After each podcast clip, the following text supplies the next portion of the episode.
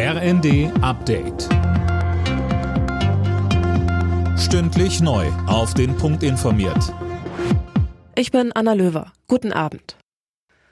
Über 11.700. Das ist bislang die Opferzahl bei der Erdbebenkatastrophe in der Türkei und Syrien. Rettungskräfte sind weiter im Dauereinsatz und suchen nach Überlebenden.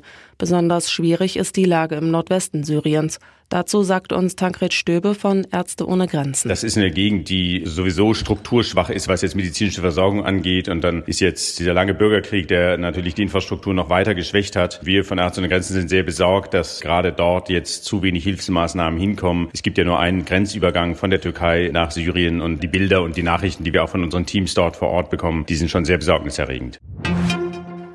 Die EU plant nach den Erdbeben eine Geberkonferenz, um internationale Hilfe zu mobilisieren. Das hat EU-Kommissionschefin von der Leyen angekündigt. Anfang März soll das Ganze stattfinden. Wir befinden uns in einem Rennen gegen die Zeit, um zusammen Leben zu retten, so von der Leyen weiter. Erst London, jetzt Paris. Der ukrainische Präsident Zelensky reist weiter in die französische Hauptstadt. Dort trifft er sich zu Gesprächen mit Frankreichs Staatschef Macron und Bundeskanzler Scholz. Bereits am Vormittag war Zelensky überraschend nach London geflogen. Er dankte den Briten für ihre Hilfe.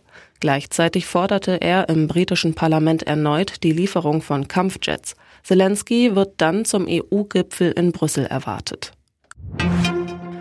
Lernprobleme, Depressionen oder Essstörungen. Viele Kinder und Jugendliche leiden nach wie vor an den Folgen der Pandemie. Das zeigt ein Regierungsbericht. Gesundheitsminister Lauterbach und Familienministerin Paus wollen da jetzt anpacken und unter anderem mehr Therapieplätze schaffen. Der 1. FC Nürnberg und Borussia Dortmund stehen im Viertelfinale des DFB-Pokals. Nürnberg gewann gegen Fortuna Düsseldorf mit 2 zu 1 nach Elfmeter. Dortmund schlug den VfL Bochum mit 2 zu 1. Alle Nachrichten auf rnd.de